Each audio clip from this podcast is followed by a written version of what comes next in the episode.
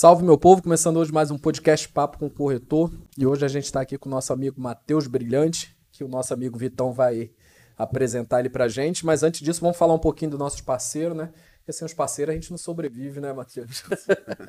a gente tem o Flávio lá da Bela Estampa, que trabalha com a gente desde o início do podcast, acreditou na gente, acreditou no projeto, faz um trabalho legal com a gente e brinde para nossos convidados, tudo. E tem a Futura Planejados também, que é uma empresa de modulados que é, é de Guarapari inteira e do Espírito Santo total também, né? Que eles fazem serviço e prestam serviço. É uma das melhores hoje do estado que, que a gente tem. E são parceiros que estão tá com a gente aí desde o começo, ajudando a gente nessa caminhada, a levar nosso podcast para o Brasil todo aí. Vitão, agora a parte é com você agora. Apresenta aí nosso candidato aí. Nosso candidato é prefeito. Apresenta aí o nosso entrevistado. É Matheus Brilhante. Matheus, ele é CEO da MB Imóveis Online, plataforma que faz gestão de tráfego imobiliário, gestor de negócios imobiliários, com MBA em gestão empresarial, atua no mercado desde 2011 já foi destaque de venda em várias empresas, inclusive na roça residencial, e já formou diretamente mais de 200 corretores. Meu amigo, quem é o Matheus na fila do pão? Sou corretor de imóveis desde 2011, então passei por todos os momentos da profissão. Fui corretor, fui gerente, fui diretor. Em 2019 eu decidi empreender no mercado imobiliário.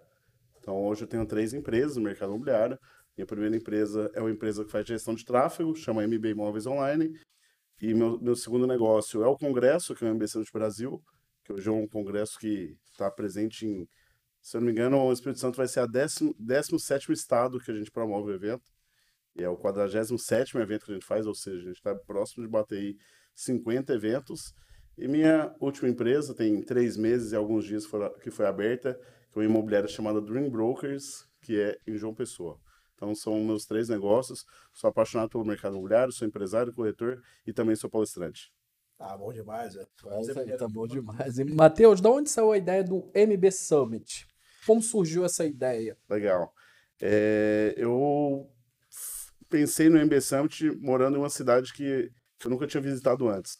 Eu fui para Balneário Camboriú, e aí eu ficava entre Balneário e Floripa, são duas cidades bem próximas.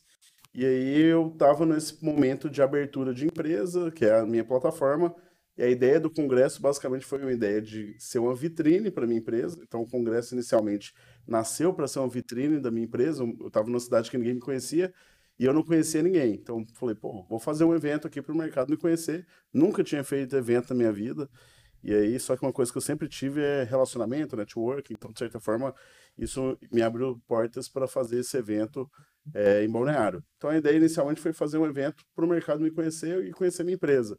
Só que o evento começou a crescer muito rápido. E foi, inclusive, cresceu mais rápido do que a minha própria empresa.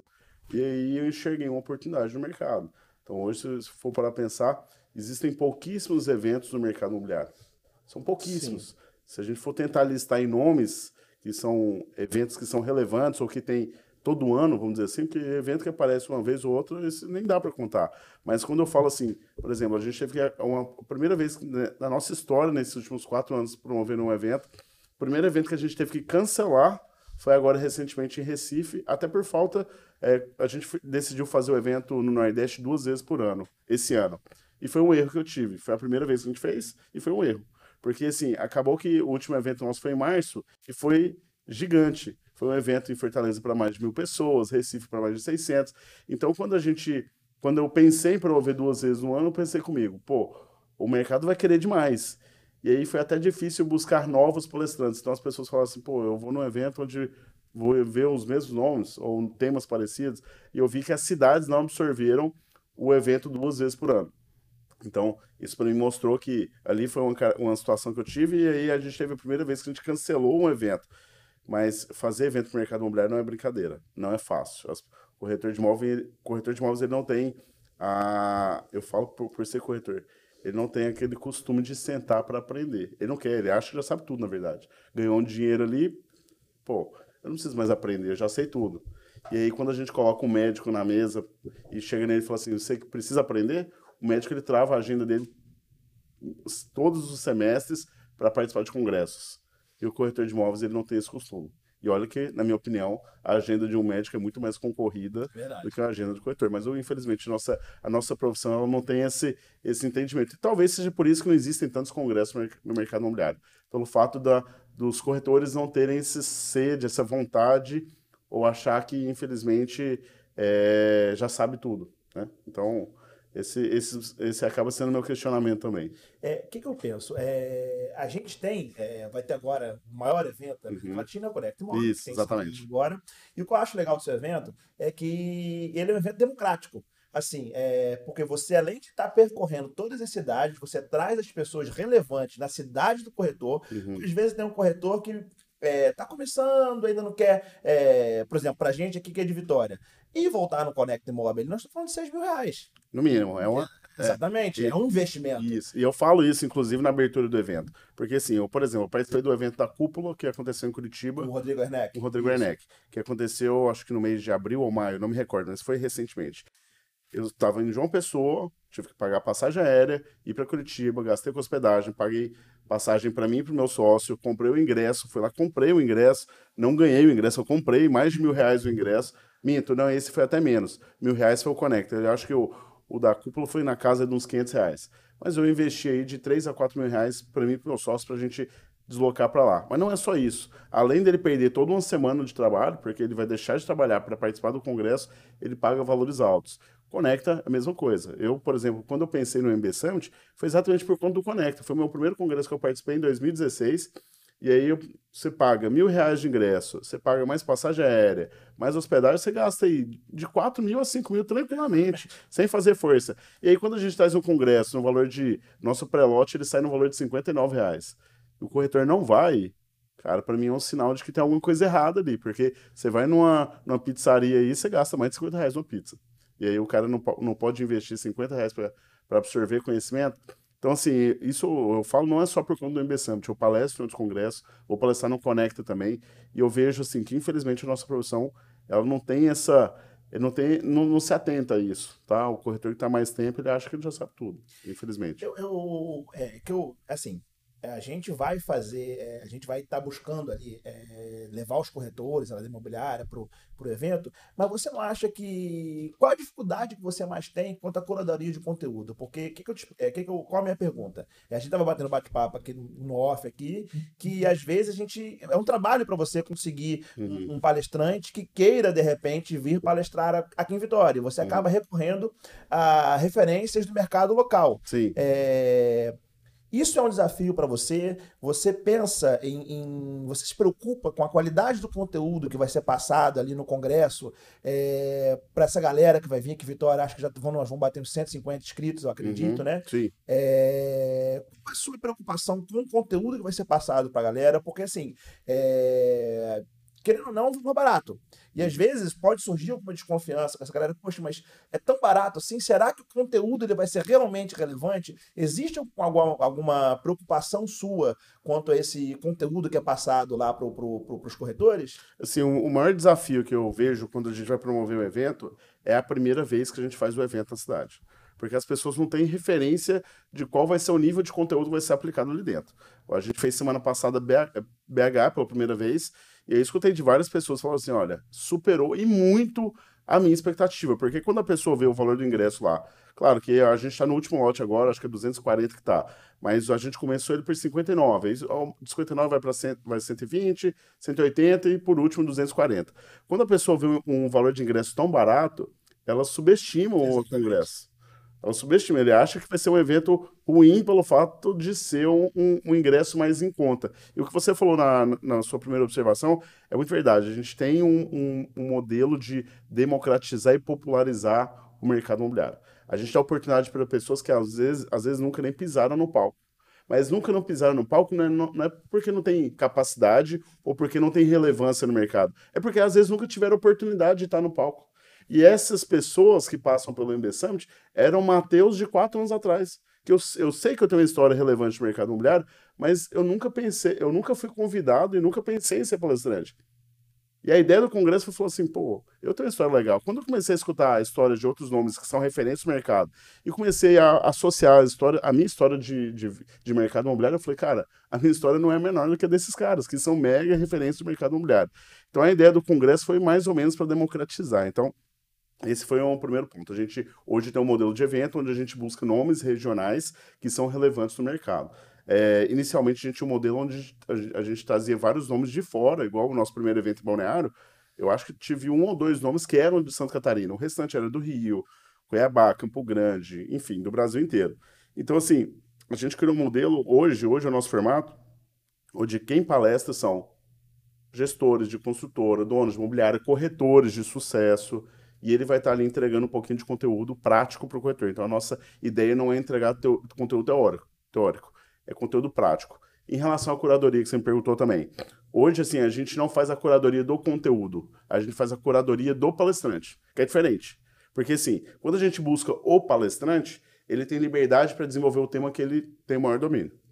Então, por exemplo, quando até uma observação aqui, até agradecer o Nilson, foi uma pessoa que me abriu portas no sentido de me indicar nomes que eu até então não conhecia no mercado, que inclusive vão ser palestrantes do nosso evento.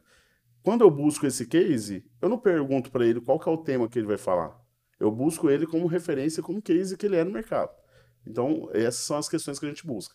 Então, assim, eu vou palestrar agora, por exemplo, como falei no Conecta. E eu estou passando pelo processo de passar pela curadoria de ser palestrante, e é a minha primeira vez que eu estou indo passando por essa curadoria, porque eu já palestrei nos congressos, mas eu nunca passei por uma curadoria. E eu vou fazer isso faltando aí, talvez, menos de um mês para o congresso. Ou seja, eu já fui escolhido como palestrante e eles ainda não sabem qual é o, conteúdo que eu vou aplicar lá dentro. Mas como eu tenho um case do MB Summit, tenho história no mercado, de outras coisas, eles me convidaram para ser um dos palestrantes. Deixa eu fazer uma última reflexão para passar a palavra para o Nilson aqui, que é dando o mesmo assunto. Ele ficou agoniado quando eu da outra. Eu, por mim, a gente faz duas horas de podcast. Estão preparados aí? Eu, por mim, horas aqui. Eu tô sem compromisso. O próximo compromisso é um jogo de futebol que tem que assistir ali e tá tudo certo. Porque, assim, é legal, assim, eu acho que o grande valor do seu, do, do MB Summit, que além de você estar tá trazendo esse palestrante ali, o camarada que está ali no mercado, eu acredito que é muito mais fácil para o corretor aqui e eu eu tá aqui com o Nilson aqui, e o Nilson contar a história de vida dele, o Nilson aqui do meu lado teve sucesso.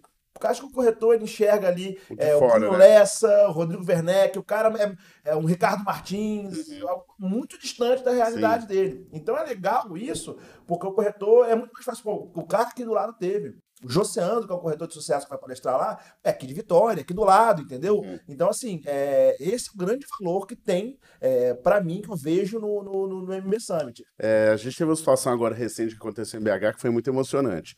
Tem um, tinha uma palestrante que palestrou lá que é de peso nacional, que palestra no Conecta, palestra no, no Cúpula e que palestrou no nosso congresso lá em BH, que é a Arlene Gomes, que ela é uma referência na área de gestão imobiliária. Ela dá muito treinamento para donos de imobiliária. Talvez eu acredito que ela seja uma das principais mentoras em, em nessa questão de imobiliária. É fantástico ela. E aí a gente teve a Edna, que é uma corretora lá de Maringá, que é minha sócia, inclusive, lá em Maringá, que foi uma das palestrantes em BH. Quando a Edna, a Edna foi uma das últimas palestrantes do dia, quando a Edna foi palestrar, ela palestrou incrivelmente bem, e na minha opinião, a palestra dela é uma das melhores palestras do Congresso, e rodam mais de 100 palestrantes no ano no nosso Congresso. Ela, nos, nos finalmente mesmo, ela foi se emocionou, contando que alguns anos atrás ela estava assistindo uma live da Arlene, e a Arlene lá no palco assistindo ela, lá no, na plateia assistindo ela, e a Edna palestrando. Ela contando que ela estava extremamente delicada financeiramente. Na época, a Edna, mu muito precário, estava sem grana. E aí ela assistindo a live da Arlene, aquilo ali foi um, um, um, fôlego a mais que ela teve. E hoje ela é uma baita profissional com resultado incrivelmente alto, absurdamente com VGB, VGB gigantesco, de, umas principais, de uma das principais consultoras do sul do país, agora lá em Maringá. E ela começou a contar isso e chorando. E a Arlene nem sabia disso. A Arlene tinha palestrado uma ou duas palestras antes e ficou no, até o final do evento. E aí acabou. E ela, a, a princípio, não conhecia a Edna e a Edna já acompanhava ela há alguns anos. Então isso que é, que é incrível, né? A gente tem histórias reais de profissionais que são destaque no mercado imobiliário. E a gente e tem outra questão também. É, ficou muito claro para mim essa, essa situação. A gente nunca sabe até onde a gente está ajudando, influenciando outras pessoas. Porque a gente que gera conteúdo, a gente não tem essa noção até onde repercute. Eu não tenho dimensão, eu já perdi essa dimensão. É, sinceramente, eu não tenho essa dimensão mais, assim. É, não que eu seja uma pessoa famosa, não é isso, mas assim, é, eu já tive várias situações que aconteceram comigo, de pessoas chegarem em mim para conversar, tirar foto, pra me abraçar, e que eu não, imag... não conhecia a pessoa. Que você transformou a vida daquela pessoa. E a pessoa chegou em mim e falou isso. Já escutei muitas coisas bonitas, assim, e muito emocionantes por, por promover um congresso igual o MB Summit. Matheus, primeiro te agradecer por você pensar nessa, nessa parte dos corretores de imóveis. Porque hoje a gente vê muito congresso aí de, que nem a gente estava falando dos valores aí, de 5 mil, 6 mil. Pô, o cara tá começando agora, entendeu? Então é, é muito complicado isso. Aí o que, que eu quero te perguntar, Matheus? A gente falou sobre o glamour da corretagem. A gente vê Ricardo Martins, né? É, tem um que eu não gosto nem de falar o nome dele, daqui de Vitória. Não gosto nem de citar o nome dele. Porque às vezes os corretores, Seja eles não. impessoal. Hã? Seja impessoal. Não, não gosto de citar, não, porque a- às vezes o corretor ele não, não lembra de onde ele veio, entendeu? Perde a origem, né? Perde, é, porque, tipo assim, se um cara podcast. de ser humilhado em São Paulo. Se, e paga caro pra ser humilhado em São Paulo. É, a gente pega assim, né? A gente tem um podcast, cara, e às vezes a gente convida a pessoa entendendo que ela pode ajudar aquela pessoa no mercado imobiliário, Uhum. mas de repente ele não lembra de onde ele veio, de repente ele já foi um astro já há muito tempo. Aí eu prefiro nem falar o nome dele. Eu sigo muito o Ricardo Martins, Augusto Braga, que são pessoas referência. magníficas de referência no mercado imobiliário. É, como é que você vê isso, Matheus? É, o cara hoje, ele às vezes não paga, que nem você falou, às vezes realmente o cara corre de pagar 50 e pouco, 100 e pouco, 200 e pouco, mas o cara tem coragem de pagar 4 mil, 5 mil Num curso, né? num curso Online. online que tá gravado há um ano já, É. aquele cara ficar vendo aquilo ali. E às vezes você pega a história de vida de um Joseandro, que é o que vai palestrar lá, que vale muito mais do que pagar 5 mil para ouvir um guru de internet. Sim. Como é que você vê isso, Matheus? É, hoje dentro do nosso evento, a gente nunca deu espaço para essas pessoas que se acham acima da maioria, tá? Então, assim, outro ponto, a gente nunca teve um palestrante com cachê dentro do nosso congresso, nunca. E olha que o nosso congresso tem mais de quatro anos, quase 50 eventos, talvez aí, sei lá, eu não tenho esse número, mas com certeza mais do que 200, 300 palestrantes já rodaram dentro do nosso congresso, e a gente nunca buscou esse profissional, que é profissional de destaque, a gente não pode descartar hoje uma palestra do Ricardo Martins custa aí acho acima de 60 pau. Isso. A informação que chegou até mim. É. pô. O meu maior evento que eu faço em Fortaleza, meu custo total de evento para mil pessoas custa 70 mil. Não faz sentido eu pagar 60 pau de cachê para um cara. E que é o melhor. Hoje é, o nosso, é, hoje é o referência. hoje é a nossa hoje- referência. Isso. Então, assim, é, eu. Cara, eu sempre tive muito resultado no mercado imobiliário, enquanto corretor, enquanto gerente. E aí, para mim, sempre ficou muito claro que é- era esse tipo de profissional que eu buscava para palestrar dentro do evento. Às vezes um desconhecido, porque eu tenho certeza que é, muita gente aqui em Vitória, ou quase na totalidade, nunca ouviu falar do Matheus Brilhante. E para mim é, isso é normal. Normal, tá? É, antes, é, é muito legal porque antes de passar o MB Summit, eu entro como um total desconhecido na cidade. Quando passo o MB Summit, com todo o nível de conteúdo que tem lá e todo o nível de satisfação que nós temos dentro do evento, aí eu- o Matheus se torna um pouco mais conhecido ou uma pessoa que está querendo ajudar o mercado imobiliário. Eu falo isso em, em uma das minhas palestras, que assim, é, todo mundo tem potencial e tem poder para fazer um pouco mais pelo mercado imobiliário, para colaborar ao mercado imobiliário. Porque há quatro anos atrás eu estava quebrado, rodando Uber para pagar minhas contas. E desse jeito que eu comecei meu evento. Se você falasse, Matheus, como que você conseguiu fazer um evento que custou 20, 30 pau na época, que eu reservei lá 10 quartos de hotel, paguei passagem aérea para um monte de gente, para cima e para baixo, sem grana? Eu tive coragem. E tive a ousadia de fazer. Podia ter dado errado? Podia. Mas deu certo. Então, assim, eu naquele momento, sem grana, fiz o negócio dar certo. Quantas pessoas que estão no mercado imobiliário que poderiam contribuir e que não contribuem? Porque, assim, a nossa profissão é bem vista pela sociedade? O que que vocês acham? Não. Não é. Não é bem vista. E é culpa nossa. A gente que não valoriza a nossa profissão. Qualquer um vira corretor de imóveis. Qualquer um. Agora, virar corretor de imóveis de verdade, ah, isso é para poucos. Passa na porta de uma escola TTI, você não é corretor. Se o CNH caiu no chão, você vira corretor. É assim ou não é? Qualquer um vira corretor. Então, a porta de entrada é muito a porta frágil. de entrada é muito frágil, muito fácil, qualquer um vira corretor. Então, é, infelizmente, a nossa profissão nunca vai ser. é, nunca, desculpa, é nunca muito, muito forte. Ela, mas eu vou, eu vou continuar nela. Ela nunca vai ser reconhecida enquanto a gente tiver um, o posicionamento, o pensamento igual nós temos. Tem que mudar a mentalidade. E para ontem. Para ontem. A primeira. Teve duas situações que aconteceram recentemente. Eu vou falar de uma delas que foi muito marcante para mim. Que foi aconteceu no ano passado. Onde teve uma situação ah, onde eu estava participando de um congresso lá em Foz do Iguaçu, promovido pelo COFES. Acho que é Embrace o nome, acho que é isso mesmo, Embrace, acontece a cada dois anos. E aí, no meio do evento, eu chego, e lá quem participa é presidente Cresce, presidente COFES, eles levam comitivas de diretores de cada conselho, de cada estado. E no meio do evento, a gente recebe uma notícia de que saiu um decreto do governo podendo, qualquer um poderia vender imóveis. Vocês lembram Ah, disso? Eu lembro. disso, eu lembro. Sim. Cara, aconteceu coincidentemente no dia do evento, cara. No dia do evento, onde estavam todos os, os principais influenciadores, vamos dizer assim, ou, ou decisores, não vou dizer nem influenciadores, decisores do mercado imobiliário, que estavam ali, presidente de Cresce, presidente de Cofes. Cara, em menos de 24 horas a gente conseguiu derrubar um decreto. Pô, será que a gente não tem força? Cara, tem. 20, e a gente não tem essa noção. Foi em menos de 24 horas. O João Teodoro, que é o presidente do COFES, no outro dia do evento, ele falou que recebeu uma ligação do presidente Bolsonaro, meio que pedindo desculpas sobre aquela situação. Cara, olha que loucura. Olha que loucura. Que ali foi um erro que, eles, que a equipe dele fez, enfim. A gente tem uma força muito grande, mas a gente não, não sabe a força que tem. Por isso que corretor aceita construtor pagar comissão mais barato. Aceita, co- aceita construtor para dar pernada. Pra que acontece isso? Não sei se aqui acontece. Não, tô só te olhando, que eu adoro essas conversas, eu adoro. Aqui não acontece isso. Não acontece não. É, pernada, era nem opçãozinha de 20, 30 mil, é Coisa pequena, né? pequeno, é assim, e não tá nem aí. Você, você apresenta a proposta e passa por fora. Esses dias, até no grupo de WhatsApp que a gente tem aqui, um corretor nosso lá de Guarapari colocou: olha, é, ganhei a comissão de 250 mil referente à permuta, a construtora que negociou por fora e ganhou, teve que pagar. Tem que Só que pagar. acontece é o seguinte: o, o cara parece que tem medo de, de- pegar, de brigar pelos direitos dele. É Entendeu? porque o corretor é é a parte mais fraca do mercado.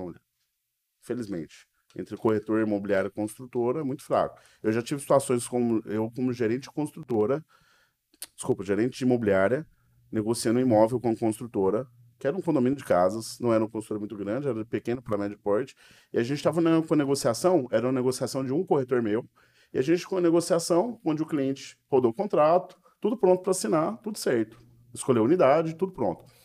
No dia seguinte, o cliente passa lá e quem estava de plantão era outra imobiliária. Fez a mesma coisa, só que aí sentou, o corretor foi e deu 500 reais a menos no valor do imóvel, tirando a comissão, óbvio, óbvio. E, e foi para assinar o contrato.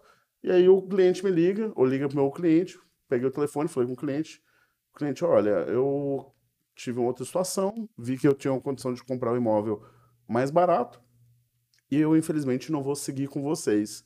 Vou seguir com essa outra imobiliária que me ofereceu 500 reais a menos. Eu virei e falei pro cliente, cliente, é o seguinte, você não compra esse imóvel se não for com a gente. Falei, como assim? Eu não sou obrigado a comprar de você. Ó, vou repetir, você não compra esse imóvel se não for com a gente. Então vamos ver. Desafiou. Desliguei o telefone, liguei para a construtora, liguei para o dono da construtora. Falei assim, ó, dono da construtora, é o seguinte, nesse empreendimento a gente já está com rodado, com, a gente já rodou o contrato. E aconteceu esse episódio de um imobiliário tirar 500 reais. Você pode vender esse imóvel para ele, mas se você vender toda a minha equipe, toda a imobiliária, nunca mais vende nenhum imóvel seu. A gente tinha mais de 50 corretores. O que aconteceu? Pode falar para ele que ele só compra com você. Peguei, avisei o cliente. No outro dia o cliente assinou um contrato com a gente e ainda pediu desculpa. Mas você sabe que até na justiça você consegue provar intermediação. Porque você rodou, o nome subiu. Rodou um contrato, você tem prova você. Ah, se você tiver uma ficha de atendimento, o Exatamente. corretor ele esquece. Mas, é. mas assim, É. você dá pra brigar Mas você consegue, você consegue provar que foi você que levou o cliente no imóvel. E o corretor não leva nem ficha de atendimento. Mas, Matheus, aí você falou isso, essa situação aí. Você, como gestor da imobiliária, você foi lá e brigou pelo seu corretor. Foi. Só que o que, que acontece na maioria das vezes? Como você falou, o corretor é o elo mais fraco, Sim. certo? Mas aí você tem um corretor, tem um gerente e tem um gestor. Vou falar por Guarapari, tá? Que é- se o corretor tiver algum problema em receber a comissão dele com o construtor, ele vai ouvir do, ger- do gerente, cara, poxa, é o construtor, a gente não pode brigar com ele. Você vai ouvir de dono de imobiliária de 99%, ó, caramba, é o construtor. Não, não vou ficar bem com você, não, quero ficar bem com o construtor. Então esse cara aqui, ele vai sempre se lascar. É. Você entendeu? Então, eu vou. Você até, até te dou os parabéns por você ter brigado pelo, Rapaz, pelo construtor. Eu não concordo Tá vendo? com você, não. Não, não, não. Eu não tô falando que você faz. Sim, porque depende não. Tem casos e casos. Ih, caso e Lúcio. caso. Eu sei, eu sei, mas eu acho Às que vezes o corretor mostrou o apartamento lá, só apresentou a planta pro cara, acho que tem direito à comissão. Não, aí não. Não, Eu já a tive tá só- falando desse Eu caso. já tive situações de presenciar corretor que emprestou ficha de proposta por um outro corretor e queria o 50. Ali. Não, Como é que essa produção vai ser valorizada? Não, desse jeito ne- não. você entendeu? Eu tô falando da forma que você Que falou. aconteceu, que foi, exatamente. foi um caso concreto que o seu corretor tinha Sim. direito à venda. Uhum. Eu já vi dono de corretora falar que não ia brigar, porque é construtor. É, eu, eu, na minha opinião, eu vou dar até uma opinião meio forte. E falei 99%, mas eu vou tirar 1% que é ele. Que é entendeu? dele, né? O corretor tem, que- tem que trabalhar onde ele se sente defendido, onde ele se tem identidade, onde se sente valorizado. Porque, por exemplo, eu não sei qual que é a realidade do mercado aqui do Espírito Santo, mas eu falo por Goiânia, por exemplo. Lá o corretor recebe em média 30% a 40% da comissão. Um corretor de uma grande imobiliária. O mercado de Goiânia é um pouco agressivo. Lá tem quatro imobiliárias que tem mais de 500 corretores. Tem imobiliária lá que tem mil corretores. O MyBroker é de lá, né? My Broker de lá é uma dessas empresas. São quatro empresas que têm mais de 500 corretores. E aí, assim, é normal o corretor ganhar 30%, 40% lá. E aí, às vezes, o corretor ele tem que entender que ele tem que estar num lugar onde ele se sente pertencente. Porque ele- onde ele vai trabalhar num lugar onde ele ganha um terço da comissão e não é respeitado e valorizado pela empresa. Eu tive uma situação agora recente, e às vezes eu sou meio taxado como uma pessoa dura, é, infle- inflexível, um Radical. pouco meio radical, talvez. Mas eu tive uma situação agora que aconteceu. Eu já estava aqui, eu cheguei aqui em Vitória na quinta-feira. Na quinta-feira.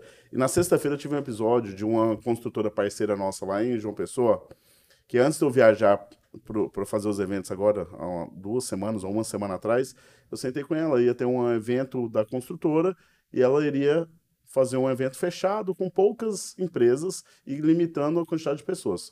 Como eu sentei com ela, falei com ela pessoalmente, ela queria me liberar só dois ingressos, que era para mim e para mais uma gestora da minha empresa. Hoje eu tenho eu tenho cinco gestores dentro da empresa, um administrativo e quatro comercial.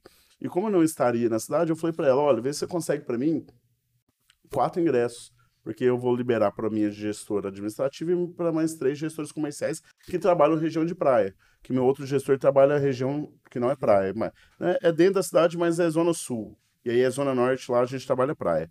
Ela foi e me confirmou. Então ela me deu a segurança. E eu avisei meus gestores que eu não estaria, mas que eu gostaria que eles fossem. E aí, simplesmente na quinta, ou, é, isso foi. Essa minha conversa com ela foi semana passada, e na quinta para sexta, a minha gestora administrativa fala que ela só liberou dois ingressos. E ela tinha me confirmado quatro. Eu peguei o telefone, liguei para ela, falei assim: olha, você me confirmou quatro? Não, não confirmei, que não sei o quê. Eu, é, eu vi, falei que ia ver. Eu falei assim: olha, você me confirmou, e eu avisei aos meus gestores que, que eles iriam. Agora fica feio, eles não. Se eu não conseguir ingresso para eles. Ah, não vou conseguir, Matheus. Eu falei: não, então faz o seguinte não vai nenhum dos meus gestores. Ou vai os quatro, ou não vai nenhum. Matheus, você não pode fazer assim. Eu falei, olha, foi uma situação que você me passou. Como que eu vou conversar com o meu Vou gestor? escolher dois Como eu deles. vou escolher? E entre a parceria com a consultora, que eu valorizo demais, eu respeito e quero estar junto, mas eu valorizo quem está junto comigo. Se porventura eles não. E primeiro, eu vou conversar com eles para entender se eles vão nessa situação, ou vão deixar de ir, ou vão todo mundo. Ela falou: não, faz o seguinte, eu vou conversar com a dona da consultora e te retorno. Não deu uma hora, me retornou com todos os ingressos que a gente pediu. Mas eu vou te falar, às vezes a dona da consultora nem sabia desse assunto. Que se chegasse no ouvido dela, não, que isso, não posso fazer. Também às acho. vezes a, a- ela deve ter feito alguma confusão, às vezes deve ter errado. Então, Sim. antes de passar a situação pra cima, ela tentou resolver com você ali, aí você tem que marcar o posicionamento. É. Claro. Eu, eu, eu, eu- por- porque assim, numa situação dessa, se acontece com qualquer outra empresa, abaixa a cabeça Exatamente. e deixa pra lá. Eu não tenho isso, assim, se combinou comigo, eu sou, pra mim é muito claro, assim, combinou comigo, cumpre, é simples, entendeu? Porque se eu combinar alguma coisa com alguém, eu vou cumprir. Exatamente. Eu sou, e aí às vezes isso Igual, por exemplo, já tive, voltando para a parte do Congresso, é, já tive situações de receber não também. Aqui em Vitória teve alguns nomes que a gente convidou que não. Não. Não. Ou não, porque a gente vai ter. Eu não tenho disponibilidade. Tem nenhum famoso, não, né? Que falou que a agenda, tem que ver a agenda. Impessoalidade. Não, tô perguntando, de repente tem algum. Não, eu, não, eu não vou citar nomes, não, mas tiveram Sim. alguns. Tiveram alguns, sabe? E aí, aí, por exemplo, recentemente aconteceu lá em Fortaleza de uma pessoa que eu já tinha convidado uma vez, meu sócio convidou a segunda, ele não veio. Não veio. Eu convidei na primeira, ele não veio. Meu sócio convidou na segunda, também não veio. E agora, recentemente, um outro sócio, que a gente tem um modelo de negócio onde tem vários sócios hoje, convidou e ele topou. Aí, antes dela me perguntar se podia chamar ele para ele palestrar, eu falei assim: olha, a gente já chamou duas vezes ele não veio. E ele dá treinamento para 20 pessoas. Nosso evento em Fortaleza, hoje a gente treina mil pessoas. A gente, tipo, hoje é o nosso maior evento. E assim, eu não sei o porquê que ele não veio, porque é uma pessoa que eu tenho respeito, carinho, admiração. Mas você acha que eu vou ficar preocupado em pensar por que, que um palestrante não veio ou veio? Pô, são mais de 100 palestrantes que a gente tem no ano. Se eu ficar preocupado o que cada um pensa se vai topar ou se não vai topar, eu não faço nada, eu entro em parafuso, entendeu? Exatamente. Então eu não, eu não perco muito tempo com isso mais. Matheus, é... vou mudar um pouco de assunto, mas entrar Verdade. dentro do mesmo contexto. É... O que acontece? É... Pela sua experiência, já está rodando o Brasil todo, né? E você já tem alguns corretores, assim. É, a gente falou até agora do corretor iniciante. É, aquele corretor que já está ali na profissão há três, quatro anos, dois anos que seja, é, que já tem uma certa noção do mercado imobiliário, já está desenvolvendo é, as suas vendas, está fazendo ali a sua média de uma venda por mês, que é a uhum. média do mercado imobiliário. Sim. É o corretor fazer uma venda por mês. Eu quero saber se você pode ajudar a gente numa seguinte pergunta: o que, que falta, o que, que você vê é, que o corretor precisa de de, de, conquistar nele, o que, que o corretor precisa de medir, como que o corretor pode saber que ele está pronto aí para atingir um próximo passo na carreira dele. O que, que, seria um próximo passo? De repente, ele, se for do interesse dele, abrir é, imobiliária, é, ser um corretor home office autônomo, hum. é, migrar para uma gestão de uma, de uma construtora. É, o que, como, é, como é que são, quais são os indícios que você pode perceber nesse profissional que ele está pronto ali, que ele pode começar a analisar nele mesmo que ele consiga tá. é, saber se ele vai chegar numa próxima carreira. Eu vou, me, eu vou me usar aí como exemplo, tá? Porque aí dentro do que eu vivi, dentro de experiência, foi um pouco parecido com isso que você está dizendo. Eu tô com 12 anos de mercado imobiliário. Nos meus dois primeiros anos, eu fui corretor vinculado a uma construtora, One Housing certo? Você começou dentro de uma comecei house. Dentro então de uma Então você não começou como autônomo. Isso, não comecei como autônomo nem numa grande imobiliária. Eu certo. era housing de uma construtora. E aí fiquei meus dois primeiros anos como corretor lá. Passei por uma outra empresa e aí me tornei gerente de os donos da imobiliária eram gerentes dessa construtora que eu trabalhei, eles abriram a imobiliária e eu fui me tornei gerente dessa imobiliária. Então eu entrei no mercado com 20 anos, que aí tem outra característica, comecei muito novo no mercado. Uhum. Eu fui vender imóvel de um milhão e meio na época, 2012, para uma senhora de 80 anos. Como que eu com 21 anos de idade na época, tinha um ano de corretagem, iria, como que eu iria passar confiança para ela, sendo que eu era eu, eu tinha a idade do neto dela. Sim. Aí é uma coisa, você tem que buscar ser o melhor no que você pode ser. Então, eu sabia de todas as informações do empreendimento. Eu treinava a arquiteta que entrava na, na consultora, eu era uma das pessoas que treinava. Então, fazia questão de absorver o máximo de conteúdo. Chega num corretor hoje e fala assim: você já leu algum memorial descritivo do imóvel que você vende? Pega aí, faz essa pesquisa aí de quantos corretores já leram o memorial descritivo do empreendimento que vende. Cara, deve ser. Isso hoje já, é já até básico. É básico. Mas... O cliente tem acesso a isso na internet. Pois é. Seu corretor, então, se ele não chegar a ter isso básico, ele não está preparado para o próximo passo. Mas a maioria, se você for parar para pensar, a maioria das pessoas que trabalham no nosso mercado, elas não buscam esse, essa, essas informações. Eles não buscam. Na minha, pelo menos vou falar da minha experiência. O corretor de imóveis, quando entrava lá no mercado de Goiânia, simplesmente ia para um plantão de venda sem saber se ele ia vender dois quartos, era três quartos, não sabia nada. Vai para lá para aquele plantão. Era assim, a gente jogava, era jogado dentro de uma arena. Stand era depósito de corretor. Exatamente. O corretor ele ia para uma arena sem espada e sem escudo enfrentar o leão. Era mais ou menos assim. Naquela época o cliente não tinha tanta informação como tem hoje. Mudou muito não, tá, Matheus? Hoje tá assim Eu acredito também. que seja assim também. Mas assim, hoje o cliente ele tem muito mais exigência. Então se o corretor ele começar dessa hoje forma a aí, diferença do, do É. cliente. O cliente hoje ele tá mais, ele sabe mais do que o corretor. fica, você vai pedir uma comida pelo iFood. Isso. Espera mais de uma hora lá pra você ver se você vai ficar feliz ou triste, ou chateado, ou com raiva. Qual que é o nível de exigência? Vai esperar um Uber. Fica 10 minutos esperando o Uber. O que, que você faz? Você cancela e pede outro. É assim ou não é? Então é, é tudo muito rápido. E aí você acha que o cliente ele entra, se cadastra no site, vai esperar você no outro dia ligar para ele. Enquanto ele tá olhando com você, já tá olhando com mais 5, 6, 7, 8 corretores por aí. Então, se a gente é, fosse é, tentar colocar. Eu, eu tô aqui jogando com uma ideia na mesa, mas não existe uma métrica. Não existe Não tem. um- um- um- por exemplo, quando você tomou a decisão de, de abrir a sua imobiliária, você já era é, Empresário. empresário no mercado imobiliário, ok. É, mas você não teve aquela transição corretor, dono de imobiliária. Não. Você era corretor, abriu outros negócios, a palestra e tudo mais, a plataforma, Sim, mercado imobiliário. Depois você decidiu é, tomar uma, uma decisão para abrir a sua imobiliária. Foram, foi 12 anos de experiência para tomar a decisão de abrir imobiliária e é meu terceiro negócio. Agora, sim, hoje eu valorizo os donos de imobiliária que, das empresas que eu já trabalhei. Porque você ser empresário no Brasil, rapaz, não é brincadeira, não. É um negócio difícil. É difícil. É E difícil. é difícil assim. E como, como você, como dono de imobiliária, então, é, se um corretor chegar para você hoje, Matheusão, é, você tem lá, com certeza, uns dois, três, quatro corretores de destaque que você sabe Uhum, que eles tocariam uma operação sozinho. uhum. É, Você pensa em algum plano de carreira para esse camarada? certeza. S- Como que você pode. Claro, vou dizer isso. E para mim, é uma empresa que foi que você citou, Nilson, talvez seja uma das pioneiras no nosso mercado lá em Goiânia que fez My isso. Broker. Que é a Mãe Broker. A Mãe Broker não é a maior imobiliária de Goiânia. Não é a maior imobiliária de Sim, Goiânia. sim. Lá tem mais duas que são gigantes, que são empresas que têm mais de 30 anos de, de mercado. Quando eu falo assim, é, que não é a maior, mas assim, às vezes toca ego, toca feridas, eu, eu sei como é que funciona. Estou falando em quantidade de corretores. Vamos dar uma. É, Não, não, a gente tá falando. É que nem se a gente for pegar também o Ricardo Martins. Ricardo Martins, ele é mídia da MyBroker. isso. Mas o Ronaldo Dantas, que é o cara da Eu vindo pra BH, encontrei o Ronaldo, eu e ele andando no aeroporto, a gente se encontrou agora. Então. Lá em Salvador, eu fazendo conexão, ele. Parece que ele tava em Salvador, a gente se encontrou.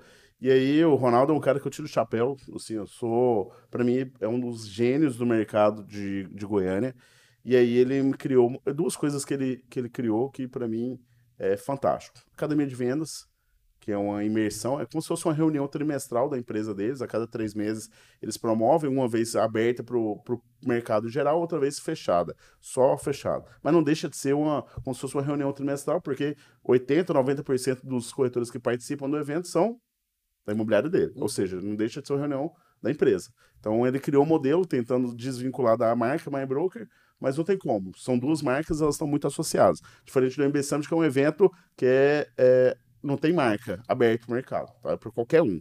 A gente não defende bandeira. A academia de vendas é a metodologia de vendas Isso, dele. isso. Mas inicialmente ele, ele pensou é, em abrir isso de uma forma para que não fosse só MyBroker, tá? Mas isso foi o modelo que acabou não, não evoluindo, não evoluindo. Eu falo porque assim, eu fui convidado por ele, por ele na época de abrir uma academia de vendas em Brasília.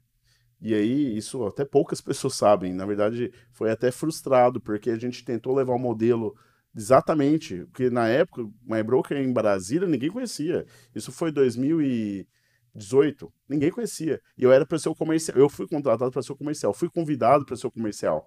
E por incrível que pareça, ali para mim foi uma experiência muito boa, porque aprendi muito e absorvi isso para trazer no MB Summit. Quando eu fui fazer o primeiro MB Summit, até uma coisa que ninguém sabe, eu nunca falei isso em nenhum lugar.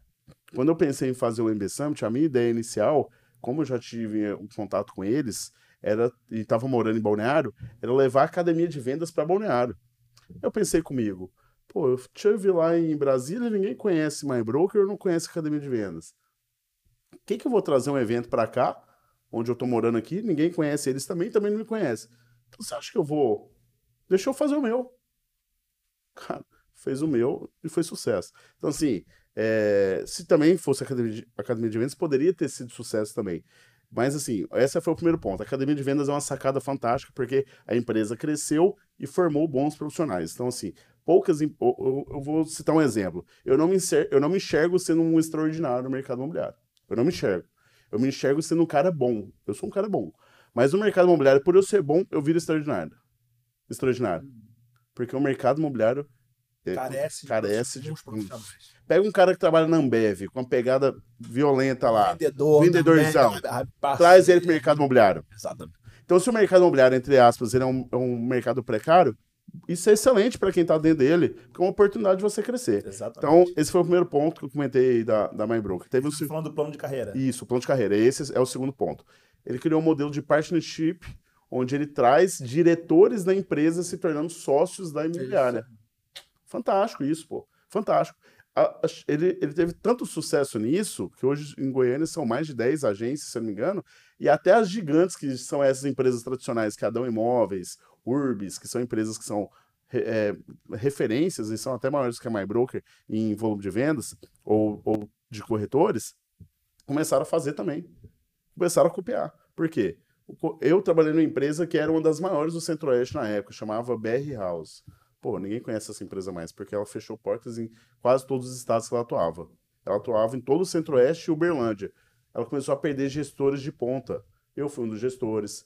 Te- Teve outros gestores de, de grande liderança muito forte que eles tinham, saíram e abriram imobiliária. Se eles tivessem feito o que a MyBroker fez, pô, eu lembro. eu Hoje o segredo da MyBroker era a academia de vendas. também, academia de vendas. ela- Mas E o plano de carreira. plano de carreira, as duas. Mas é duas ela coisas. consegue treinar o corretor. Faz duas coisas. Sabe o que que é legal? É, você tá, inclusive, você tocou num ponto que é um tema da, da palestra lá.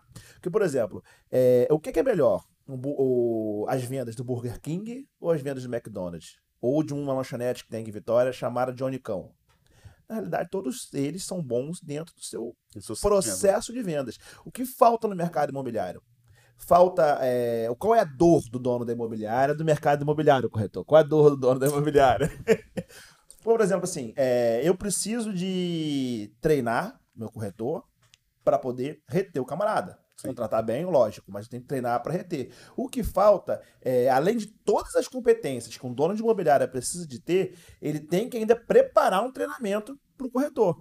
E assim, é, se essa academia de vendas ali você pudesse comprar uma licença para que você conseguisse treinar, você como imobiliária lá do João e Maria, você conseguisse treinar seus três corretores lá dentro da academia de vendas, é, você conseguiria manter aquele cara engajado. Então, o que eu vejo que falta é, em várias metodologias que tem no mercado, tem do Augusto Braga, tem do Guilherme Machado, tem do próprio Thiago é, Reis e, e Taltemir Rocha. Esses caras, às vezes, eles querem vender um curso tão absurdamente caro pro corretor, em vez de tentar vender uma consultoria para o dono da imobiliária, que ele consiga estar treinando sempre os corretores dele ali dentro de uma metodologia de venda. São poucas imobiliárias que têm esse pensamento. Mas, mas é isso que faz o corretor ficar no Isso. futuro. Mas é, são, são poucas. Porque assim, se você consegue. Eu, a maior dificuldade minha é ter que fazer reunião, reunião, e uma vez por semana tá treinando um assunto diferente. Porque quando eu chego lá para conversar na reunião uma hora, caramba, eu já estudei três horas isso. Sim. E é uma tarefa de toda É, semana. ali- assim, a, a MyBroker estourou dos últimos três anos para cá. Acho que não Na tem mais. pandemia pra cá. É, acho que não tem mais do que isso. Uhum. Ela cresceu numa velocidade assim absurda. E aí, em função dessas duas coisas, eu vou colocar uma situação que aconteceu recentemente na minha imobiliária lá em João Pessoa, para você entender qual é a mentalidade que, na- no meu entendimento, é uma mentalidade de sucesso e que é uma mentalidade de, de prosperidade que vai crescer. A minha empresa vai atuar a nível Brasil. Hoje ela só está em João Pessoa. Então, eu sou um pouco ousado, né? Vai atuar a nível Brasil. É isso aí. Eu já estou em João Pessoa. Teve uma cidade que eu tive uma, é uma, uma certeza de que eu poderia atuar em qualquer lugar do Brasil. Foi Uberlândia. Eu era gerente dessa imobiliária, que é a BR House, eu era o gerente dela em Goiânia. E eu era o gerente campeão de vendas há alguns meses já. Goiânia e Berlândia é tadinho quase. Há uns 360 É. km. Mas talvez, é, acho que ela- é a capital mais próxima de Uberlândia é Goiânia. Mas ela, ela fica bem distante de BH. Uberlândia ela fica bem ali no, no- Ela fica no Triângulo Mineiro. Eu era o gerente de ponta de Goiânia. Minha equipe performava o dobro da segunda colocada e a empresa tinha mais de 10 gerentes. E aí eu fui convidado pela, pela imobiliária a abrir uma operação em Uberlândia. E eu nunca tinha pisado em Uberlândia. Uma coisa é eu ter resultado, ser campeão de vendas, ganhar dinheiro, colocar minha equipe para ganhar dinheiro numa cidade que, que eu sou campeão, que todo mundo conhece, vamos dizer assim. Eu conheço o mercado, o mercado me conhece. Outra coisa foi eu chegar em Uberlândia, onde ninguém me conhecia, e eu não conhecia ninguém. Eu cheguei lá para formar uma equipe do zero, porque minha equipe que ficou em Goiânia permaneceu em Goiânia. E aí fui para Uberlândia, questão de dois meses, a minha equipe já estava performando mais do que todos os gerentes da, da cidade. Eu falei, pô, tem alguma coisa diferente que eu faço. Porque eu tô chegando numa cidade que ninguém me conhece. É o fator calça branca. É, e eu vou te falar, ali eu tive a certeza que em qualquer lugar que eu fosse, qualquer mercado que eu iria abrir, e por isso que, por exemplo, eu tô em João Pessoa, nunca atuei no mercado da Paraíba. E a gente tá com nossa empresa lá três meses, já tá performando, já começou a performar até antes do que eu esperava. Então, assim, é, aconteceu uma coisa recente lá em João Pessoa, especificamente, onde, assim, eu já sabia que para eu empreender como dono de imobiliária, eu, iria, eu, eu teria que acompanhar a distância porque eu já tinha uma agenda formada de eventos durante o ano. Esse ano eu só fico 40 dias em Uberlândia. Então você imagina, faltam aí quatro meses, cinco meses para o ano acabar. Eu só vou ficar agora uma semana, que é a semana que vem, e depois só em dezembro que eu retorno. Cara, eu tô começando uma operação numa cidade onde eu não tenho tanto relacionamento, as pessoas não me conhecem tanto, e eu tô começando uma operação do zero e meus gestores meio que tocando a operação lá e eu acompanhando a distância. Você tá. E como que é? Você tem um manual, um playbook? Um, como que você treina essa camarada? Eu vou te falar o que, que aconteceu especificamente. É, eu fui para eu o nosso, o nosso evento no Nordeste me desgasta muito. E aí, é, como eu falei, a gente cancelou um evento em Recife e é a nossa segunda melhor cidade. Eu precisei ir para Fortaleza para buscar patrocínios. A gente só consegue promover o evento através de patrocínio, tá? Sem patrocínio a gente não consegue promover. Venda de ingresso não promove congresso. Nenhum lugar do, do Brasil. Não é só comigo não, né? Paga no máximo Não paga nada. Não paga nada. não paga nada. E aí eu precisei fazer uma semana de reuniões, em, em, fiquei uma semana em, imerso em Fortaleza. Só na minha ida lá, a gente fechou uns 30, 40 mil reais de patrocínio só por ter eu, eu estar indo para lá. E olha que lá eu tenho três sócios locais, fora o Tarcísio, que é meu sócio em todo o Nordeste. Eu, eu, só minha ida lá fechou esse valor e ele sozinho não estava conseguindo fechar. E aí, essa minha semana que eu fui para lá, eu tinha uma gestora que era a minha única gestora de, da, da imobiliária em João Pessoa e que também era minha sócia local em João Pessoa. E ela meio que aprendeu o ritmo que a gente estava desenvolvendo de imobiliária e viu que no começo ela estava assumindo muito mais do que eu, ela estava indo para sentar com construtora, ela, menos de um mês que estava com a gente, ela falou assim, Matheus, tô fora. E foi abrir a imobiliária dela. Respeito total a ela. Respeito total. Mas assim, ela aprendeu o que ela deveria aprender e foi, foi para a rua. Eu entrei numa situação que eu falei assim, pô, Estou começando a imobiliária sem gerente, estou com oito, nove corretores, eu vou ter que ter uma, alguma situação. Peguei três corretores da empresa. A gente não tinha venda ainda. Peguei três que eram um pouco mais experientes e que eu vi um potencial neles. Falei assim: olha, eu vou abrir outra unidade. Olha que loucura. Eu, eu tendo uma quebra de gestor, eu fui tomei a decisão de abrir uma imobiliária com poucos corretores. Só que, ó, essa imobiliária, essa unidade maior, vai dois de vocês se tornar gerente lá, e essa menor você se torna gerente aqui. A gente ficou com duas unidades até então, só que com três gerentes. A equipe, a equipe começou a crescer muito mais. Hoje a gente está com 30 corretores. Uma empresa que tem três meses. E aí, por conta dessa situação, eu não sabia que uma dessas minhas gerentes ela tinha uma sala que ela alugava há cinco anos e que estava fechada. Eu não tinha essa informação. Quando eu, tive, quando eu fui participar de um feirão que teve, um feirão do imóvel que teve lá, é, e a gente ficou numa situação que a gente precisava alugar mesa, TV, cadeira, e a gente não tinha isso para levar para lá. Aí ela se predispôs: Ó, oh, eu tenho uma sala fechada, que é assim, assim assado, e explicou toda a história. Aquilo ali para mim foi uma. uma eu liguei a, a anteninha. Ou oh, se ela tem uma sala, ela pode sair daqui e abrir a imobiliária dela. E levar três. Levar três, quatro, cinco, dez. Essa é a cabeça do dono de imobiliária, perder corretor. Ele tem esse medo.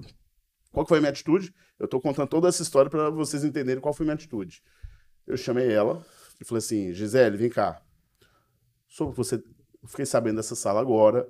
Ela, ó, oh, mas eu contei para minha antiga gerente. Se ela não te contou, a minha gerente sabe, a gerente que saiu sabia dessa história, mas não me passou essa informação. Foi, eu fui puxar ela no feirão mesmo onde a gente estava, chamei ela no canto e falei assim: olha, então eu vou fazer o seguinte: vou te fazer uma proposta. Você assume todos os custos fixos dessa sala, que você já paga isso, e você se torna sócia dessa operação nessa sala. Puxei um dos corretores da equipe, virou gerente, hoje a gente está com quatro gerentes lá, com três unidades, por conta dessa atitude. Eu poderia muito bem, já tive situações de ver dono de imobiliário mandar a pessoa embora por conta disso, com receio dessa pessoa aprender e fazer, tirar. E a gente tinha acabado de passar por uma experiência de perder uma gestora que estava tentando levar corretores para lá. E levou, acabou levando dois corretores. Hoje a gente está com 30. E eu tô, eu tô quase ausente na imobiliária. Só porque todos eles já, já vão ter uma meta. Eu chegando lá em João Pessoa, vou estipular uma meta, que até o final do ano, eles batendo a meta, todos eles vão se tornar sócios da unidade que eles atuam. Tá. Matheus. Senão eu vou monopolizar isso aqui. Senão vai ser um. Mas eu falo muito também, né? Não. Eu vou, Vamos quando convidado. Não, e eu começo a contar história, né? Começo a puxar, às vezes fica Pode solto, falar. né? Mas é, agora falar da dor do corretor, né? Porque ele falou da dor do dono da imobiliária. É, você tem seus corretores. Você, com certeza, na sua equipe tem corretores que não vendem, assim, frequentemente. Como é que você lida com isso, Matheus? Como é que você faz? Você prefere mandar embora ou você prefere pegar e sentar, ouvir a dor do corretor, ouvir o que está acontecendo e tirar e extrair o melhor dele? Porque eu sempre penso assim, às vezes é melhor você pegar o cara e sentar e conversar do que botar um outro que você não conhece lá no lugar. Como é que você faz, Matheus? O que, que você prefere? O mercado imobiliário ele é um pouco ingrato nesse aspecto. Você pode ter mestrado, você pode ser pós-graduado, isso não quer dizer que você vai ter resultado no mercado imobiliário. Sim. Você pode ser engenheiro, você pode ser advogado, não quer dizer nada, nada. Eu já tive situações de ter um corretor que estava lá fazendo mestrado, que tinha acabado de entrar no mercado imobiliário, e eu falava assim, pô, esse cara aqui vai arrebentar no mercado imobiliário. Vai arrebentar. Quando você viu? Aí eu tinha outra situação de um outro corretor que estava entrando que tinha terminado o ensino médio há alguns meses. Falava assim, pô, esse aí não vai virar nada, eu vou, eu vou dar uma oportunidade para ele só para só pra, só pra ver o que, que vira, né? Vamos ver o que, que esse cara vira. O que tava lá com, fazendo mestrado, o que aconteceu com ele? Saiu da profissão porque não teve resultado. O que mal tinha terminado o ensino médio, ou que tinha acabado de terminar o ensino médio, hoje é dono de imobiliário. O mercado ele tem disso, sabe? Tem uma coisa, tem uma coisa que eu falo na, na minha palestra, que é a palestra do lobo. E aí, por que, que eu falo do lobo? Eu enxergo várias qualidades que um profissional tem, que ele precisa trazer. é, todas as qualidades que um lobo tem, que todos os vendedores precisam ter. Minha palestra começa dessa forma. E eu falo ali sobre o chá da administração, que é o conhecimento, habilidade e atitude. Mercado imobiliário. Entre conhecimento, habilidade e atitude, eu prefiro muito mais atitude. Por quê? Conhecimento você adquire, habilidade você desenvolve e atitude. Ou você tem, ou você não tem. Eu Acabou, não, parceiro. eu não consigo transferir atitude. Agora, conhecimento eu consigo transferir. Habilidade eu consigo transferir. Pega aquele filme lá, o próprio Lobo de Wall Street. Ele pegou um monte de vendedor que não sabia nada, tudo manezão, que, tipo, era um vendedor de não sei o quê, Mas os caras. tinha atitude. E ele tinha um nível de treinamento pesado.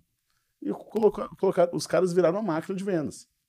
Então, assim, eu acredito muito na- no treinamento, assim. Hoje, por exemplo, eu tenho um percentual da minha empresa que eu pago pro professor Tarcísio, não sei se vocês já ouviram falar dele. Conheço, professor. Ele tá no WhatsApp comigo aqui. Minha Casa Minha Vida do Brasil. é, tá aqui no grupo. Eu chamei ele para ser meu sócio, não posso nem falar isso, que isso é segredo, tá? Ele, ele tem uma participação, não vou usar sócio, não. É, não vou falar sócio, não, que é uma palavra forte. Ele tem uma participação na imobiliária. Ele é de uma pessoa, ele? Ele é de Recife e mora em Caruaru. Uhum. Ele é meu sócio no MB Summit todo o Nordeste. E ele. Ele, Ele, tem uma metodologia de venda também. tem um corretor extraordinário. Exatamente. Corretor extraordinário. Ele tem uma participação de todo o faturamento que a gente tem na empresa.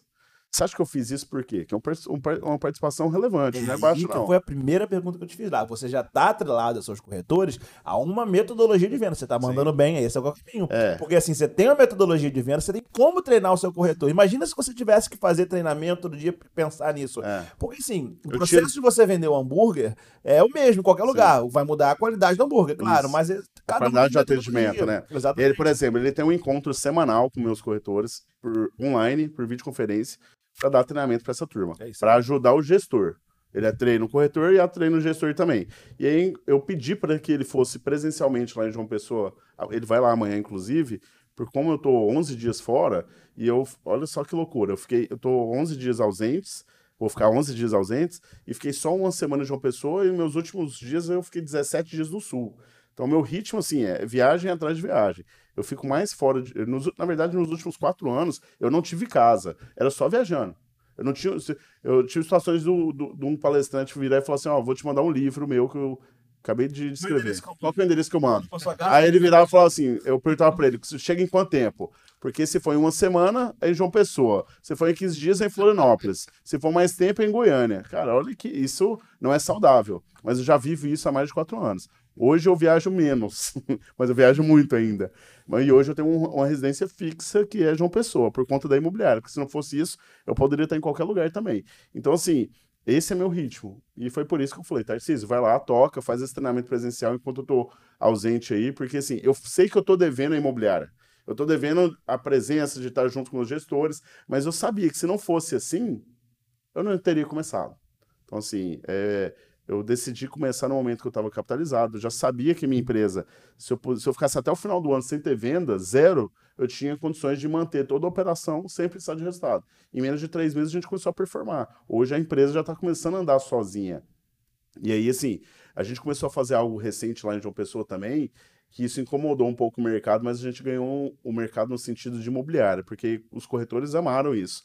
A gente começou a fazer o Academy, que era um modelo, a nossa empresa chama Dream Brokers, a gente chamava como Dream Brokers Academy, que era um evento gratuito, onde eu trazia três palestrantes do MB Summit dentro de um auditório para 100 pessoas, gratuito.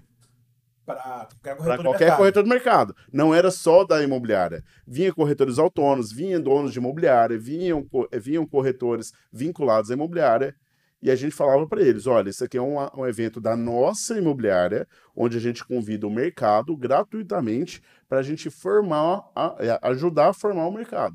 Porque a gente entende que se a gente tem um mercado mais maduro, é bom para nossa empresa. E a gente entende que se a gente é conhecido como uma empresa que forma corretores, a gente também é bem visto no mercado. E atrai mais novos e corretores. E atrai mais novos corretores, claro, óbvio. Então, assim, é uma atitude que qualquer um poderia fazer. Sim. Qualquer um, não custa nada. Sabe o que, é que falta? Atitude. Atitude. Falta atitude, exatamente. Falta atitude. Falta atitude. Incomoda, mas incomoda, incomoda, e ninguém faz, né? Eu, sinceramente, eu esperava ter uma, uma visita diária do CRES todos os dias no meu escritório. Uhum. E não sei por que esses três meses até agora não visitou. Rapaz, eu... E a gente faz barulho, viu? viu? A gente fica batendo no CRES aí às vezes, daqui a pouco vai estar atrás da gente aí. Mas eu, eu tento ter um bom relacionamento. Eu tenho um presidente do, de CRES que palestra no meu evento. Então, assim, eu vou fazer um evento em Goiânia, por exemplo, dentro do auditório do CRES que a gente tenha lá um espaço, uma, história para 300 pessoas, eu consigo ter esse, esse relacionamento. Besteira querer ter inimizade com o Cresce, besteira. Claro que se tiver fazendo algum, percebeu que está tendo alguma coisa de errado, posiciona. A, gente teve a, a questão não é nem inimizade, é questão de, de, de, cobrança, né? Sim. Porque se a gente tem uma anuidade que a gente paga anualmente, a gente tem que exigir o que é de direito nosso, né? Sim. Às vezes, que a gente fala, não sei se lá acontece isso do corretor ficar andando na rua com uma placa de alugas, que na verdade não é nem corretor, é... É uma pessoa qualquer. Isso, mas isso. o cara vai lá na corretora do Vitor, que tá ali certinho, direitinho, fiscalizar. É, cê, mas não cê... vai no cara que tá isso, na rua ele pega, ele, é, essa é uma, reclamação que é a nível Brasil. Isso. Os que trabalham certo, isso, de certa forma, mas se você for pegar, por exemplo, o mercado de Goiânia, quem forma os maus profissionais do mercado são as próprias grandes imobiliárias. Exatamente. Porque ele quer corretor, quer corretor, quer corretor, corretor, coloca qualquer um, coloca qualquer um, qualquer um. E essa é a dor da pequena imobiliária. Isso. Não tem uma metodologia para é seguir, não tem isso. que treinar a galera, entendeu? Então. Então, assim, eu acho que quem preencher essa lacuna no mercado imobiliário é, um curso para os donos de imobiliária conseguirem treinar seus corretores e que treinem em conjunto a metodologia, é, vai ter muito sucesso. Sim. Porque, poxa, você vai. Você pega qualquer imersãozinha dessa que você vai fazer desse, desse pessoal que eu falei o nome uhum. aí, Guilherme, é Augusto e tal, é altíssimo, caríssimo. Altíssimo. Assim, é, é mais fácil de você baixar o ticket e de forma online você vai treinando, você vai criando é. É, um sistema de, de, de, de, treinamento dessa galera. E essa que é a dor do, do, do, do cara. Porque assim, maioria, as imobiliárias estão é, migrando hoje para uma operação que você vai ter um corretor lá, o cara que sabe fechar muito, e dois, três, quatro novatos ali, esse corretor vende. Uhum. Então, basicamente, esse é o um modelo de boa parte das imobiliárias. É lógico que tem exceções imobiliárias com 50, 60, 1.800 corretores. Tem. Mas, assim, a boa parte do mercado é um corretorzinho que tem 2, 3, 4. E como que esse corretorzinho, que é esse 1, 2, 3, 4, vai, é, não vai ter a barreira de entrada desse camarada que está se desenvolvendo um pouquinho e sair montar a loja dele? Uhum. Compreende? Então, é, acho eu, que ali vai muito do treinamento. De todas as empresas que eu trabalhei, eu, eu passei por essa situação que eu, como eu comentei da My Broker, como eu comentei até da minha própria imobiliária, que todo, a, a, que eu tive um maior êxito foi essa, que foi a Bear House. Se ele tivesse chamado para me tornar sócio da empresa deles, eu estaria nessa empresa até hoje. Eu não teria saído. Porque eu vestia camisa, eu tinha resultado, eu ganhava dinheiro. Mas esse é o problema. As pessoas não querem não querem é, dividir ali o, a, fatia do... a fatia do bolo. Você entendeu? Então, assim, acaba que hoje é uma empresa que não, é, não tem relevância nenhuma no mercado a nível regional, que é o mercado que eu conheço, que era uma das maiores. A gente ia participar de lançamento lá em Goiânia, que era My Broker, a gente e mais a Urbis, um exemplo. A gente tinha muito mais resultado do que a My Broker. Muito mais. Isso em 2016. E a My Broker não tinha tanta força. Ela era uma empresa forte, mas não tinha essa força que ela tem hoje. E aí, 2016 para cá, tem sete anos. A minha empresa, essa empresa que eu trabalhei, minha empresa, a empresa que eu trabalhei, desapareceu do mercado. Ela atuava em seis cidades, hoje atua em dois ou três, mas assim, capengando. Então você, assim, por ter rodado bastante, você acha que essa é, é uma dor unânime? É a dor do, do, corretor que precisa de treinamento, é a dor do corretor que é, melhora um pouquinho, vai montar a operação dele, que é a dor sua como dono de imobiliária. Você vê os corretores lá uhum. que, que, querem, de repente, sair, montar outra operação. É, não tem nada de diferente. É, esse, esse modelo de você. É, eu, eu aprendi que eu só cresço quando eu começo a, a dividir, vamos dizer assim cresci. Eu, eu, eu cresci no momento onde eu decidi ter mais pessoas junto comigo. Hoje no MB Summit a gente tem mais de 10 sócios. Se não me engano, são 13 sócios que a gente tem hoje. Então a gente tem um modelo onde a gente tem sócios locais que colaboram com o crescimento do evento na cidade. Eu não iria fazer o evento em Vitória se não fosse através do Brito, que nem é daqui, que é de BH. Então já tem um sócio aqui já, que é o Papo com o Corretor. Corretor Cast, é. Já é seu sócio aqui agora. Ah, já tem um Brito. Eu tenho, eu, tenho, eu, tenho, eu tenho um Brito, ele está comigo em BH e Vitória. Eu não abro um mercado mais, eu não abro uma praça mais sozinho. Sim. Antes eu fazia isso. Hum. Eu ia lá, ficava um mês na cidade. Eu, eu fazia isso no começo. Um mês em cada cidade, no braço mesmo, visitando as empresas. Pá, pá, pá. Cara, eu chego em BH com um evento para quase 200 pessoas, ele já. Eu, numa tarde, com ele, em reunião por videoconferência, eu conversei com os principais nomes do mercado de BH.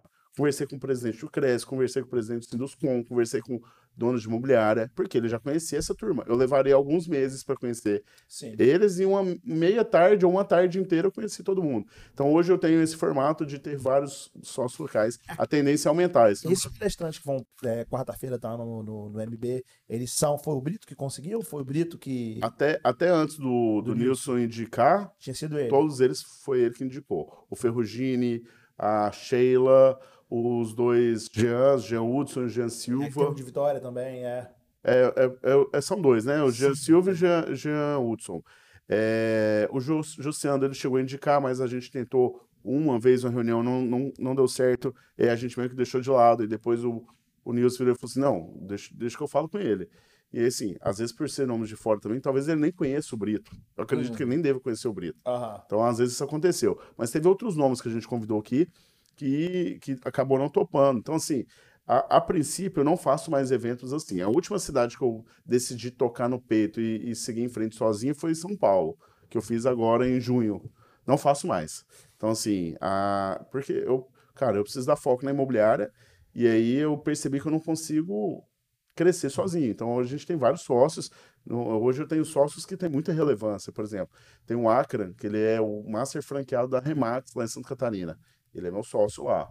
Mesma coisa no Sul, Thiago Medeiros, ele é, ele é master franqueado da Remax, Rio Grande do Sul. Então, assim, o, só de corretores que a Remax tem no Rio Grande do Sul são mil corretores. Pô, por que eu não posso colar num cara que já tem um, um relacionamento, um nome, para eu tentar criar um negócio sozinho do zero? Ainda mais eu estou rodando o Brasil todo, fazendo o Brasil inteiro. Então, assim, para mim isso é muito claro. É, a gente fecha o ano esse ano com expectativa de 5 a 6 mil pessoas participando do nosso congresso. Então, assim, é, o Conecta ele coloca 6 mil, 5 mil pessoas num evento. Eu não tenho interesse em fazer um evento de 5 mil, não tenho. Um evento de mil pessoas que a gente faz em Fortaleza já é um risco gigante. O de Recife, que é a nossa segunda maior cidade, eu tive que cancelar porque o evento ficou muito grande e eu não posso fazer um evento pequeno, mais uma cidade que a gente fez um evento grande. Sim. Então a gente chegou numa situação tipo assim: ou eu cancelo e remarque, ou. Infelizmente, sabe o que é? Fazer subir preço. É. Exatamente. É. Pelo preço, mas não vale a pena. Vale, assim, é...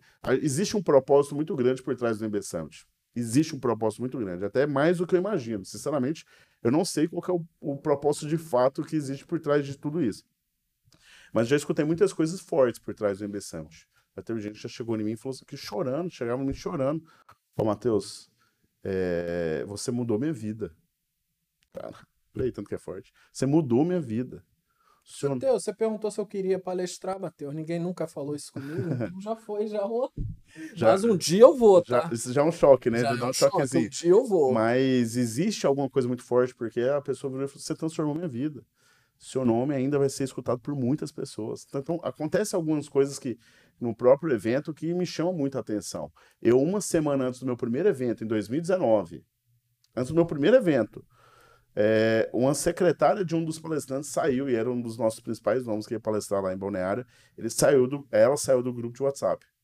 Eu faltando uma semana, divulgando o cara. E assim, hoje se uma pessoa sai, pô, pra mim é bola pra frente e vida que segue. Agora, no meu primeiro evento, onde eu tava começando uma situação quando eu tava quebrado, sem dinheiro, e fazendo meu primeiro evento, eu tive uma crise de pânico.